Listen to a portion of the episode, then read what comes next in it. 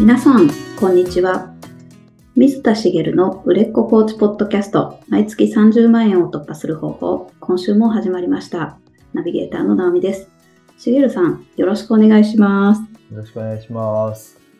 あの、先日東京でも雪が降ったんですけど、うんうん。ちょっと、ちょっとだけ積もったというか、はいはい今年はね、雪、雪国は本当に雪が大変な、ねまあ被害も出てるぐらいすごい雪が降ってますけど、まあ、東京はそういう時って、あの、あんまり降らないんですよ。いわゆる冬型の気圧配置で、晴天続きで乾燥がやばいっていううんことになるんですけど、あの、その日は東京も降って、まあ、場所によりますけど、うっすら積もったんですね。はい。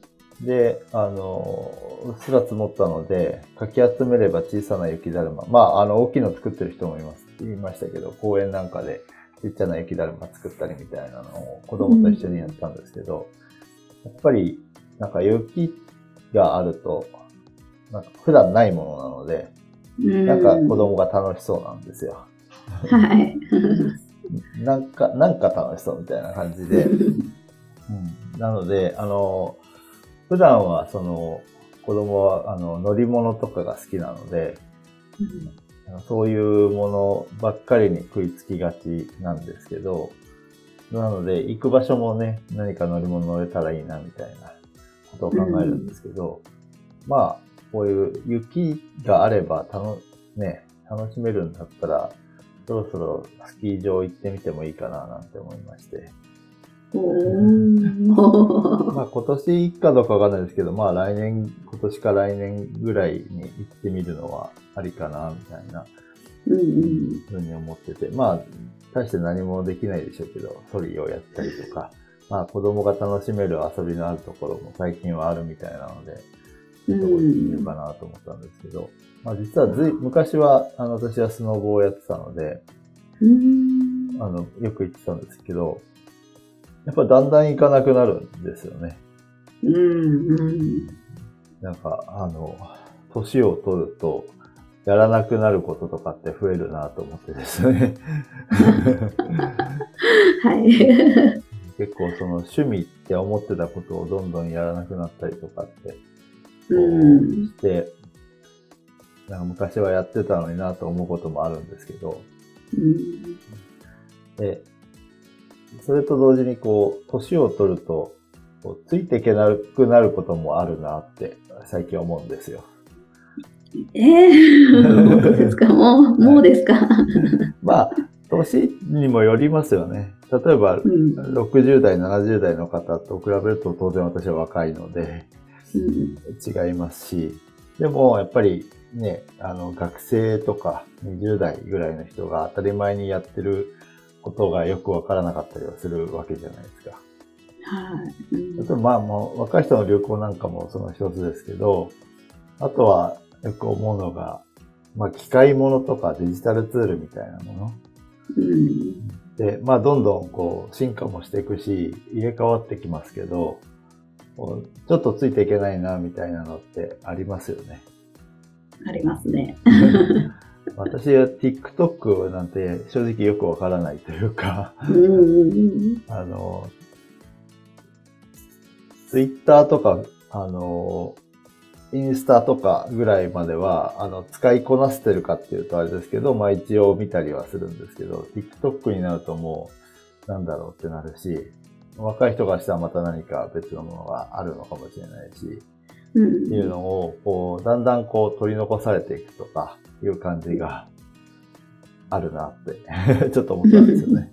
はい。なので今日はちょっとそういう話をしようかなと はい。思うんですけど、なんで取り残されていくかわかりますか？えーうんうんまあ必要ないことは確かだし、うん。うん、なんか保守的になるというか新しいことっていうよりはもう今あるものでいいうん気がしちゃいますね。うんうん、そうですよね、あはい私も同じ感覚なんですけど、本当にまさにその通りで、なくても生活困らないんですよね。うん。うん、で、えっ、と、周りの同世代もそんなに使ってないとか、うん。だから若い子たちと触れ合ってる人は意外と使ってるんだと思うんですよ、同世代でも。ああ、そっか。はい。若い子が使ってるから。うん。思うんですけど、やっぱりそういうふうに、こう、周りの環境もかあの変わっていくというか、逆に変わらないっていうのかな。周りの環境も取り残されていってる人たちにみたいなことになるんですけど、うんで、まあ、その、昔はでも新しいものをどんどん取り入れていったわけじゃないですか。うん。何が変わったんだろうなと考えたときにうん、何なんですかね。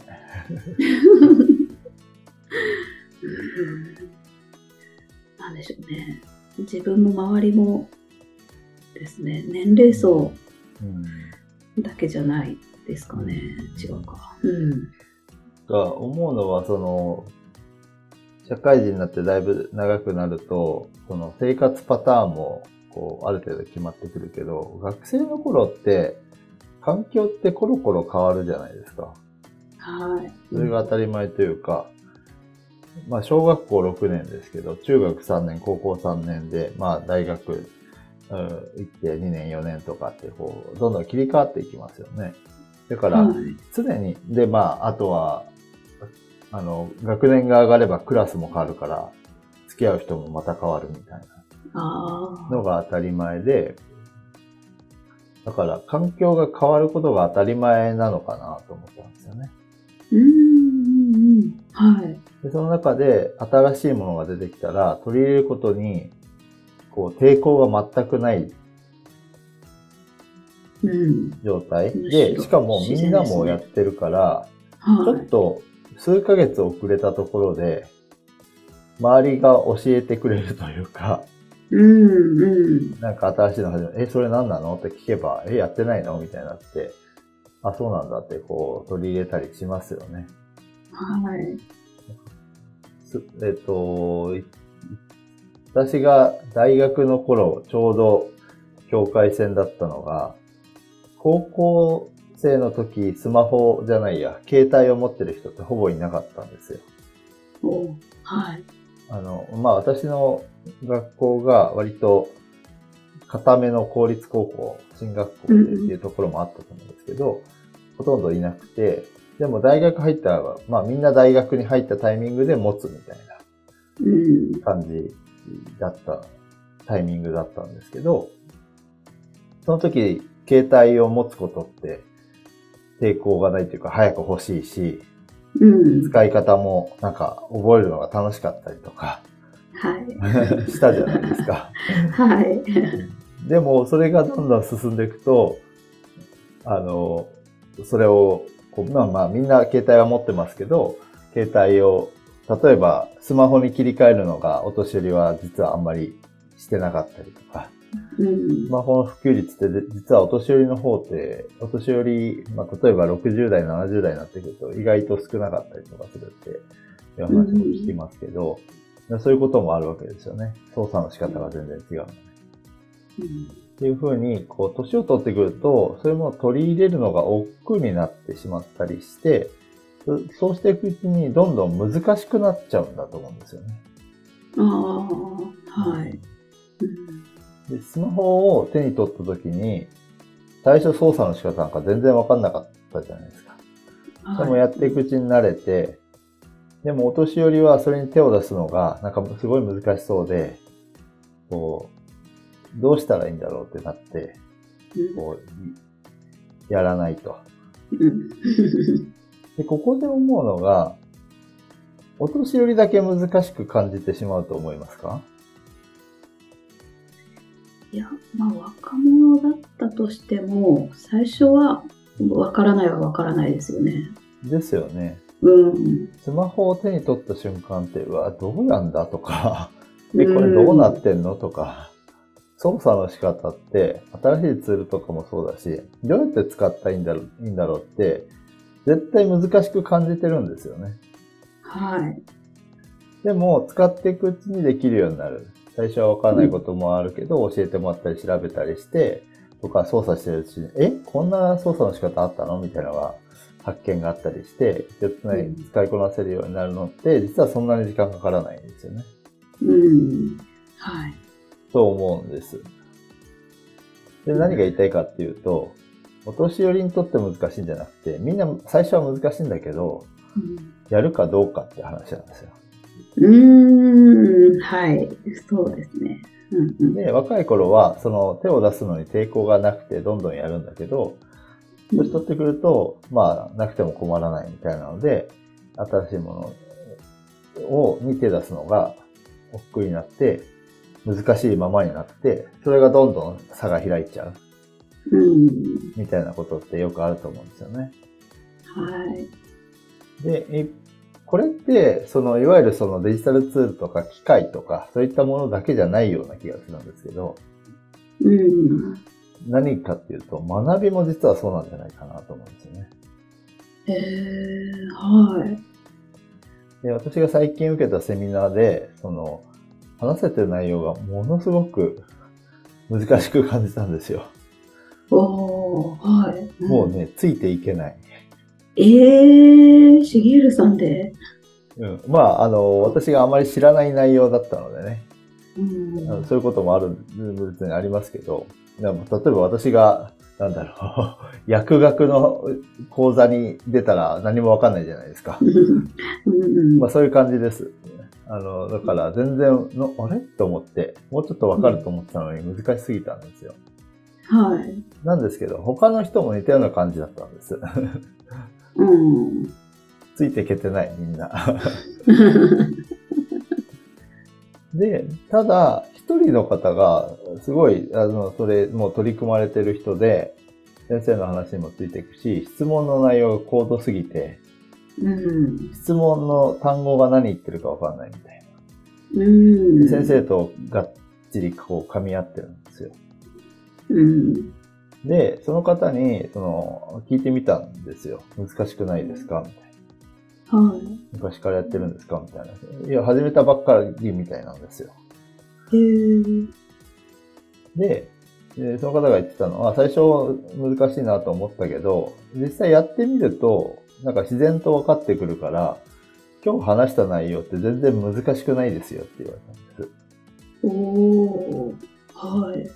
で、このセリフって、あ、この人本心でそう思ってるなと思って、まあ、うん頭が良さそうな方ではあるんですけど、まあ別にね、ずば抜けて、その、なんだろう、IQ が150もあるような、わかんないですけど、あるのかもしれないですけど、ものすごいこう、ずば抜けた、一般人には真似できないっていう感じるような方でもないので、うん。あの、まあ本心で言ってて、実際やってみたらそうなんだろうなっていうふうに思ったというか、うんうん。あの、なんだろうなと思ったんですよね。うん。で、振り返ってみると、学校の勉強もそうだなと思って、おー。あー。うんうん。私で言うと、まあ理系なので、あの、高校の頃の物理とかって、後半の方結構面白いんだけど難しく感じてたんですよね。うん。で、やるのが面倒で、まあ大していい成績取れてなかったんです。まあ、でも、専門が結構その大学とか物理系なので、それでもまあ、そっちは多少やってたんですけど、今振り返ると、あー結構ちゃんとやっときゃ面白かったのになと思ってるんですね。うん。で、その内容を理解するのって、うん意外と、ぜ意外とというか全然難しくないなと思ったんです。おー。学校の勉強も。はい。学校の勉強で言うと、その、要は聞いてても難しいけど、実際に問題解いてみたりして理解していけば、あの、普通に学校の授業で教えてくれることってわかるというか、うん。でそれを一通りやってれば、それなりの大学に入れるレベルには誰でもいけるんじゃないかなと思えるけど、うん。例えば、小学校の頃から勉強が嫌で、遠ざけてきた人にとってはものすごいギャップで難しいわけじゃないですか。そうですね。うん。中学校までは頑張ってたけど、高校でなんか難しくて嫌だなと思っちゃったで遠ざけた人はできなくなった。うん。私にとっては英語ってものすごい難しいですけど、うん英語圏の人は当たり前に話すし、英語って難しい言葉じゃないってよく言うじゃないですか。うん日本語と比べたらめちゃくちゃ簡単だって。うん まあ日本語はね、あの世界最高難度に分類される語学らしいので、あの、それをペラペラ喋ってる私たちからしたら、英語なんて簡単なはずだなんてよく言われますけど、難しく感じるわけですよね。だから取り組んでいけばできるはずのことを取り組んでないから、どんどん一度遠ざけてしまうとギャップが生まれるうんっていうことがあって、なので、あの、まあ、何の話をしてるかっていうともう、それだけなんですけど、あの、とりあえずわからないけどやってみようってするかどうかが、その最初の一歩ですよね。うんうんあの、すごい大きな差になるなと思ったんですよね。うんで、ここで大事なのは、あの、頭で理解しようとする前に、やってみてしまうこと。ああ、そっか。頭では理解できてなくてもやっちゃうこと。うん。例えば、スマホの話、さっきしたスマホの話って言えば、当たり前なんですけど、あの、座学で勉強しないじゃないですか。うん。はい。スマホ欲しいなと思って一番最初に買ったタイミングが全員あると思うんですけど、で手に取ってから使い方をね、一から覚えるわけですよね。うんで覚えていけば、ああ、なるほどってなっていくのにそう時間かからない。うん。もしスマホの講講座があって、実機を触らずに、あの、授業を受けてたら、めちゃくちゃ難しいと思いません？難しそうです。え何どうしたらいいの？これはどういうこと？みたいなのを、その操作すればわかることを、いちいち、こう全部、こう、うあの、え？なんだ？これはどういう意味？フリック入力。え？な、なになになにみたいな。で、フリック入力を言葉とかで説明されたら難しいじゃないですか。はい。とか、なんかね、アプリをダウンロードするのはこうすればいいみたいな。ん？なんだなんだみたいな。で、なると思うんですよ。はい。でも、実際実機があって、ものがあって、使ってみれば、まあ、まあ、一週間もすれば大体慣れてくるというかね、うん。になるわけなので、その、大事なのは、あの、実際にやってみる行動が、を、が先にできるかどうか。うん。とりあえずやってみようは、あの、とりあえず勉強してみようじゃなくて、とりあえず本物をやってみようっていうこうん。とかなと思うんですよね。うんうんまあ、実践してしまう。はい。うん。あの、まあ、いろいろありますよね。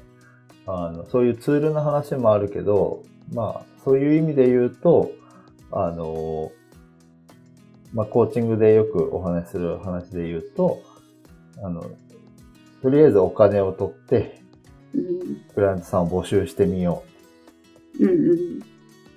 で、そそうしたらわかることっていっぱいある。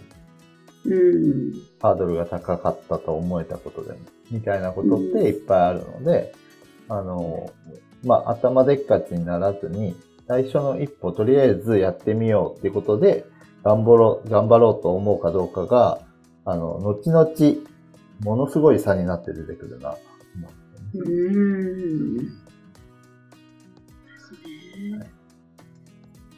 だから、あの、まあ、コーチングに限らずではあるんですけど、あの、まあ、ビジネスをやる上でも、まあ、プライベートでもそうですよね。うん難しいなと思うものを、だけど、まあ、なんかやろうと思ったけど難しいなと思ってしまったこと？うん。うん。始めたら難しくないかもしれないよっていう 気持ちであの、難しいなと感じたら、あの、じゃあもうちょっと勉強してからみたいに思うじゃないですか。うん。はい。それが危険だよっていう。あ、か。しかもその勉強自体がもう余計に難しいものにそうそうそうこ作り上げてしまうこともあるんですよね。そう、難しいからもうちょっと勉強しようか、してからにしようかなみたいなのって思考として普通に働くことってあるじゃないですか。はい。うん。勉強って難しいので、今言った通り、本番の方が楽なんですよ。うんうん。スマホの授業を受けたら難しいので、スマホは触りましょうっていう話なのでね。うん。で、わからなかったらね、あの、聞けばいいじゃないですか。人に聞いてもいいし、あの、調べれば答えは出てくる世の中なので、うん。ぜひぜひ、あの、とりあえず、難しいなと、難しくて止まってしまう瞬間って誰しもあると思うので、うん。その時は、ぜひやってみるっていう、その実、本番をやってみるってことですね。うんうん本番に入ってみるっていうことを、うん。やるかやらないか、まだ判断してないから、本番やるのやめといて、もうちょっと勉強しようは、あの、やらない方向に進む。うん。あの、年を取っていく ことの第一歩ですから、難しいからどうしようと思った時こそ、まあ、とりあえずやってみようっていう風にな、この心持ち、精神を作っておいてほしいなと思って今日お話ししました。わかりました。なるほど。そうですね。本当年を重ねる上でも心しておきたいですね。はい。はい。私も自分自身でいろいろ思うところがあるので、はい。はいあの自分自身にも言い聞かせましたが、みんなでやっていけたらなと思います。はい。ありがとうございあます。りがとうございます。それでは最後にお知らせです。売れっ子コーチポッドキャスト毎月30万円を突破する方法では皆様からのご質問を募集しております。コーチとして独立したい、クライアントさんをもっと集めたい、そんなお悩みなどありましたら、しげるさんにお答えいただきますので、どしどしご質問ください。ポッドキャストの詳細ボタンを押しますと質問フォームが出てきますので、そちらからご質問をいただければと思います。それでは今週はここまでとなります。また来週お会いしましょう。しげるさん、ありがとうございました。ありがとうございました。